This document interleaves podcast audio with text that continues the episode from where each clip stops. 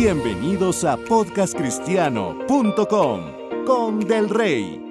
Esperamos que este episodio sea de bendición para sus vidas. Comenzamos. Buenos días, buenas tardes, buenas noches. En esta ocasión les quiero platicar sobre las diferentes denominaciones del cristianismo. Y es que, como vimos en el primer episodio, este podcast es un podcast sin denominación ni iglesia. Es un podcast para cualquier persona que cree en Jesús y en sus enseñanzas. Pero dentro de la familia cristiana hay muchas denominaciones diferentes. Están los católicos, testigos de Jehová, metodistas, pentecostales, evangélicos, menonitas, etc. Según el Centro de Estudio del Cristianismo Global, existen alrededor de 45.000 denominaciones cristianas en el mundo. Obviamente no sería un buen uso de nuestro tiempo hablar sobre cada una de ellas, entonces hoy hablaremos sobre las principales. Según un análisis realizado por el Centro de Investigación Pew, la mitad de los cristianos del mundo son de la denominación católica seguidos por 36.7% protestantes, 9.4% de la Iglesia Ortodoxa del Este, 2.5% de la Iglesia Ortodoxa del Oeste y el resto, 1.3%, son de otras denominaciones. Aquí el punto se vuelve incluso más complicado, ya que dentro del protestantismo hay muchas subdenominaciones o ramas, como los bautistas, metodistas, pentecostales y demás. Y luego tenemos denominaciones como los testigos de Jehová, mormones, menonitas, etc. Como podrá usted apreciar, este tema es bastante complejo y largo. Debido a que este podcast es un podcast en español, nos vamos a enfocar en denominaciones comunes dentro del mundo de habla hispana. Es por eso que vamos a platicar sobre el catolicismo, algunas ramas del protestantismo, los testigos de Jehová, los mormones y los menonitas. Les quiero adelantar con mucha emoción que dentro de los siguientes meses vamos a tener entrevistas con líderes de las diferentes denominaciones para que nos platiquen sobre ellas.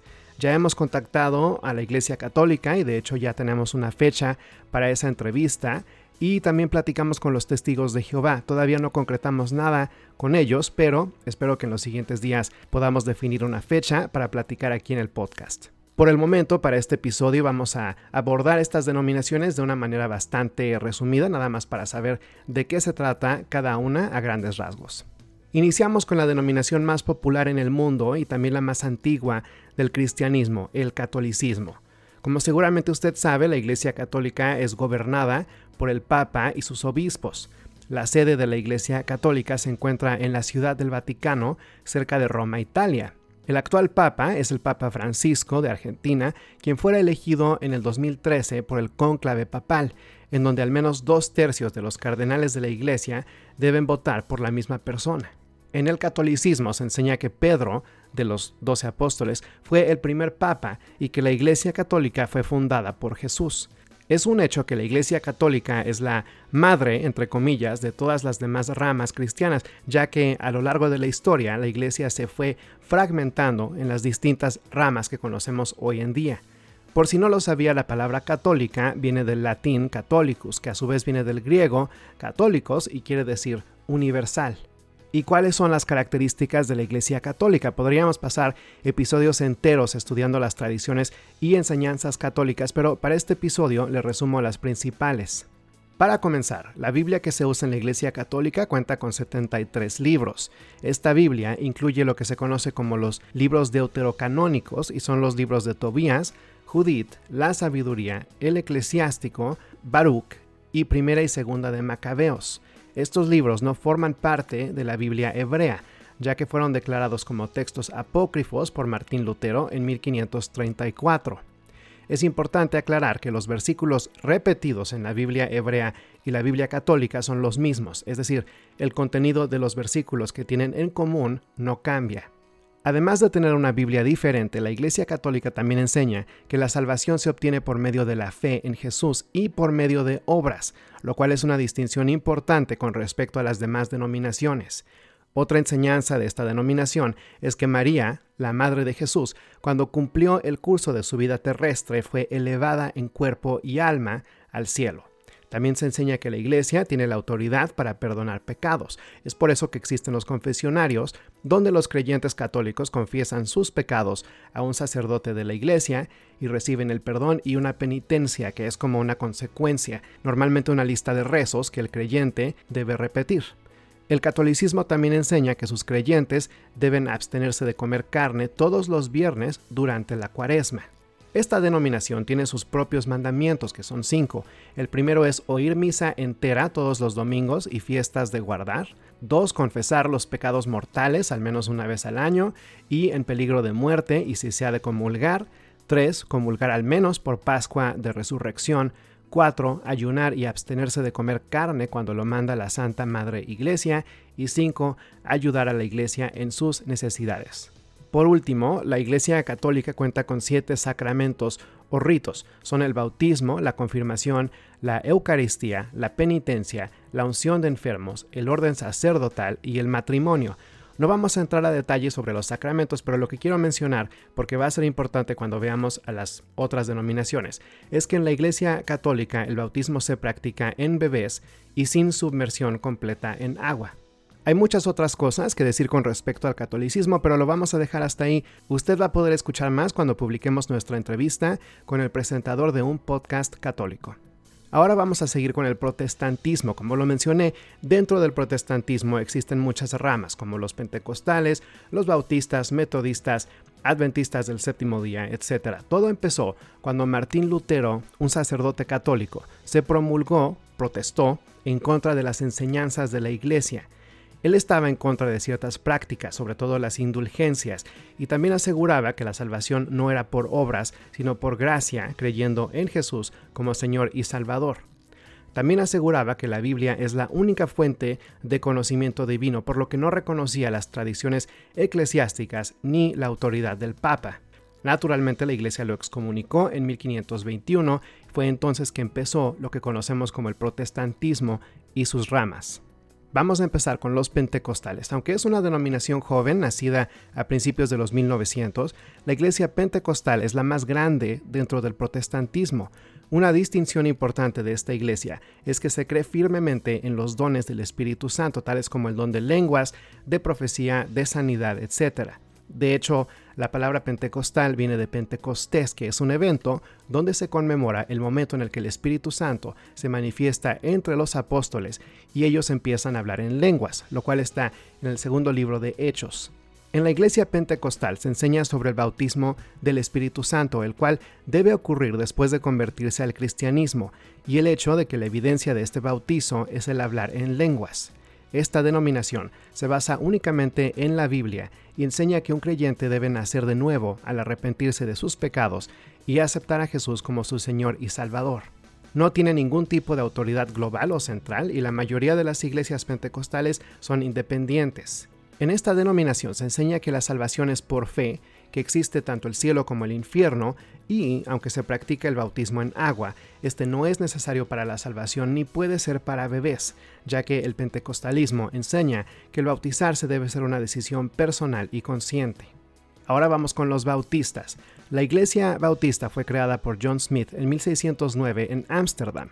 Como los pentecostales, los bautistas también enseñan que el bautismo solo puede ser para adultos debido a que tiene que ser algo que se hace con conciencia y por decisión propia, y que tiene que ser por medio de sumersión completa en agua. Creen en Jesús, por supuesto, y en la Trinidad.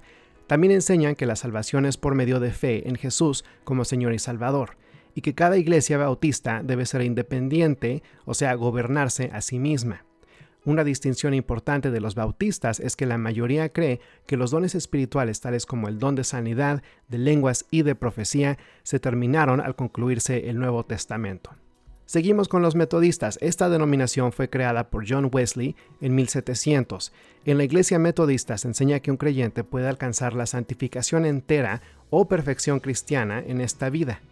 También enseñan que la salvación se puede perder si una persona peca conscientemente y repetidamente, pero se puede volver a conseguir arrepintiéndose y siendo santificado nuevamente. Con respecto al bautismo, los metodistas permiten el bautismo de bebés, pero debe ser seguido por la confirmación, también conocida como el bautismo del creyente. Para los metodistas, el servicio social es de gran importancia, o sea, la caridad hacia los enfermos, los más necesitados, etc. La iglesia metodista prefiere que sus miembros no apuesten ni tomen alcohol y que se abstengan de comer carne todos los viernes del año. Por último, los metodistas fueron de los primeros cristianos en aceptar la ordenación de las mujeres. Para terminar con el protestantismo, vamos a hablar sobre los adventistas del séptimo día. Su característica principal, como bien lo dice su nombre, es su respeto hacia el séptimo día de la semana en el calendario hebreo, o sea, el sábado. El sábado comienza en la noche del viernes y se termina en la noche del sábado. Es en este periodo cuando asisten a la iglesia y dedican su tiempo a Dios. Su nombre también hace referencia al Adviento, que es un periodo de preparación para la segunda venida de Jesús. Esta denominación nació en 1863 y tienen en común con otras denominaciones protestantes que creen en la Trinidad y en que la Biblia es la palabra de Dios, así como en la salvación por medio de fe en Jesús. Esta denominación prefiere que sus miembros vivan estilos de vida saludables, teniendo una dieta kosher o vegetariana y ejercitándose regularmente. Los adventistas sí tienen un cuerpo gubernamental llamado la Asociación General de los Adventistas del Séptimo Día y sus líderes son elegidos democráticamente. Las mujeres no pueden ser pastoras. Tienen una lista de 28 creencias fundamentales, la cual fuera adoptada en 1980 con una creencia más agregada en el 2005. Entre estas creencias se encuentra la enseñanza de que los seres humanos somos formados indivisiblemente por un cuerpo, una mente y un espíritu. Los adventistas enseñan que el alma no es inmortal y que no hay vida consciente después de la muerte. No creen en el infierno, sino que enseñan que el alma de los malvados será destruida completamente. Tampoco creen en el cielo, sino que enseñan que los creyentes serán resucitados cuando regrese Jesús y entonces serán inmortales. Y bien, así hay muchas ramas del protestantismo, pero no quiero tenerlos aquí por horas, así que vamos ahora con los mormones. Los mormones, también conocidos como santos de los últimos días, creen que Jesús es el Hijo de Dios, creen en la crucifixión, en el bautismo y en la Biblia. Sin embargo, la gran diferencia con las otras denominaciones cristianas es que en la iglesia mormona se enseña que un ángel llamado Moroni habló con un hombre llamado Joseph Smith por ahí de 1820 y le pidió que escribiera el libro de Mormón. Smith publicó el libro en 1830 y aseguró que es un complemento de la Biblia, tan importante como el resto de la Biblia, lo cual se cree dentro del mormonismo. Algo importante de los mormones es que el libro de Mormón asegura que el ángel le reveló a Joseph Smith que todas las otras denominaciones son apóstatas y que el mormonismo es la iglesia original restaurada. No se cree en la Trinidad como tres personas en una, sino tres personas separadas. También se enseña que cuando Jesús regrese va a establecer su reino en el continente americano y que después de la muerte nuestros espíritus irán a uno de tres destinos. El reino celestial para quienes siguieron el Evangelio, el reino terrestre para quienes no siguieron el Evangelio al pie de la letra pero tampoco lo rechazaron, y el reino celestial para quienes rechazaron el Evangelio. Sostienen que aunque hay niveles, los tres reinos son reinos de gloria. También se cree en el bautismo de los muertos para que aquellas personas que murieron sin conocer el Evangelio puedan reunirse con sus familiares en el reino celestial. Un rumor erróneo es que los mormones aceptan la poligamia, es decir, casarse con más de una persona. Sin embargo, aunque es verdad que los primeros mormones sí la aceptaban, esto se dejó de permitir desde 1890. Otro rumor es que los misioneros mormones portan ropa interior especial. Este rumor es real y los misioneros deben ir a un templo con permiso para recibir estas vestimentas. Los no mormones o incluso mormones sin permiso de parte de un líder de la iglesia no tienen permitido entrar a los templos. Los templos son edificios especiales diferentes a las capillas donde se efectúan los servicios normales. El mormonismo prefiere que sus miembros no tomen café, té ni alcohol y que no se tatúen. Por último, los mormones no trabajan los domingos, ya que es un día que reservan exclusivamente para la iglesia y para Dios. Y ahora las últimas dos denominaciones, los testigos de Jehová y los menonitas. Los testigos de Jehová fueron fundados por Charles Russell por ahí de 1870, quien también fundó la entidad jurídica que se dedica a publicar los escritos de esta denominación. Su publicación más famosa es la revista llamada La Atalaya. Las iglesias le reportan al cuerpo gubernamental de los testigos de Jehová, así se llama, el cual se ubica en el estado de Nueva York, en Estados Unidos. Aunque creen en la Biblia como la palabra de Dios, se basan en su cuerpo gubernamental y sus interpretaciones sobre la Biblia, mismas que son publicadas en sus revistas. Los testigos de Jehová creen que Jesús pagó un rescate con su muerte para darnos la salvación, pero enseñan que no murió en una cruz, sino en un madero. Imagine usted una cruz sin la parte horizontal, solo la vertical. También creen que la Biblia habla de Jesús cuando menciona al arcángel Miguel. Realizan bautismos en agua, pero no para bebés. Como los bautistas, creen que los dones espirituales se terminaron al morir los apóstoles. En esta denominación se enseña que Satanás y sus demonios fueron expulsados del cielo hacia la tierra el 1 de octubre de 1914 y que fue en esa fecha que Jesús empezó a reinar en el cielo y que iniciaron los últimos tiempos en la tierra. Creen que Satanás controla a todos los gobiernos de la tierra, no a los gobernadores personalmente, pero sí a los gobiernos. No creen en la Trinidad, en la inmortalidad del alma, ni en el infierno. Enseñan que un grupo de 144.000 humanos irán al cielo, pero el resto de los creyentes estarán inconscientes hasta el regreso de Jesús, que es cuando Jehová los resucitará en una tierra limpia después del Armagedón, una tierra similar al jardín del Edén. También enseñan que el bautismo es necesario para obtener la salvación. Esta denominación es mejor conocida porque sus misioneros van de puerta en puerta a evangelizar y hablar sobre su iglesia. Los testigos de Jehová no permiten las transfusiones de sangre, ni el consumo de drogas o tabaco, ni el emborracharse, ni apostar. Se oponen al servicio militar y rechazan los símbolos patrios. Tampoco celebran cumpleaños, la Navidad, Pascua, etc. Y bueno, para terminar, los menonitas. El nombre de esta denominación viene de Menno Simons de Friesland, Holanda. Sus creencias fueron establecidas en la Confesión de Fe de Dordrecht en 1632 y menciona, entre otras cosas, que el bautismo debe ser solo para creyentes, que lavar los pies es símbolo de servidumbre, la prohibición del matrimonio fuera de la iglesia y la prohibición de jurar. Creen en la Biblia, en la Trinidad y en Jesús como su Señor y Salvador, son completamente pacifistas, por lo que a lo largo de la historia, cuando fueron perseguidos, en vez de luchar, migraron a otros lugares. Dentro de los menonitas hay quienes practican la antigua orden, que son los que no utilizan tecnologías modernas, los menonitas conservadores, quienes portan vestimentas discretas pero sí usan tecnologías modernas, y los menonitas modernos, quienes visten como la demás gente y usan tecnologías modernas. A excepción de estos últimos menonitas, los menonitas comparten sus pertenencias con los demás y tratan de mantenerse separados del mundo, o sea, de los no creyentes. Los menonitas que practican la antigua orden no pueden participar en la política ni votar y sus hijos deben asistir a escuelas menonitas únicamente. Por si no lo sabía, algunos menonitas famosos son Rembrandt, el pintor, y Matt Groening, creador de Los Simpsons. Y bueno, estas son las denominaciones cristianas de las que les quería platicar. Hay muchas otras, pero estas son las más relevantes en el mundo de habla hispana. Aparte de hablar con la Iglesia Católica y con los testigos de Jehová, haremos lo posible para entrevistar a líderes de las otras denominaciones para que nos platiquen sobre sus iglesias. Espero que estas pláticas sean de bendición para sus vidas. También espero que este episodio haya sido de bendición y le agradezco de corazón si estuvo conmigo todo este tiempo. Esto es todo por hoy. Le recuerdo que usted nos puede hacer saber su opinión en nuestra página podcastcristiano.com o a través de Facebook en facebook.com diagonal podcast cristiano. Si usted quiere formar parte de nuestra familia cristiana, le invito a que siga escuchando y en unos momentos le diremos cómo hacerlo. Yo por el momento me despido y les deseo que tengan una mañana, una tarde o una noche de bendición. Hasta pronto. Esto fue podcastcristiano.com. Gracias por escuchar este episodio. Que Dios los bendiga. ¿Usted quiere recibir la salvación y convertirse en hijo de Dios?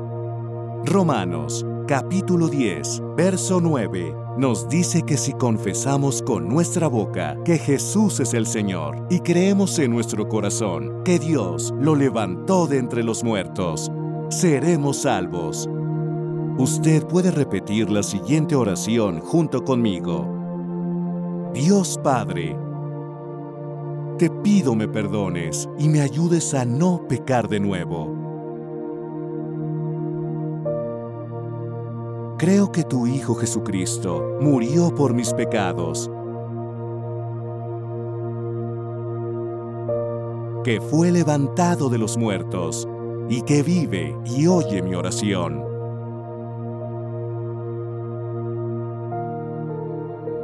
Invito a Jesús a ser mi Salvador y el Señor de mi vida. Y a gobernar y reinar en mi corazón desde este día en adelante.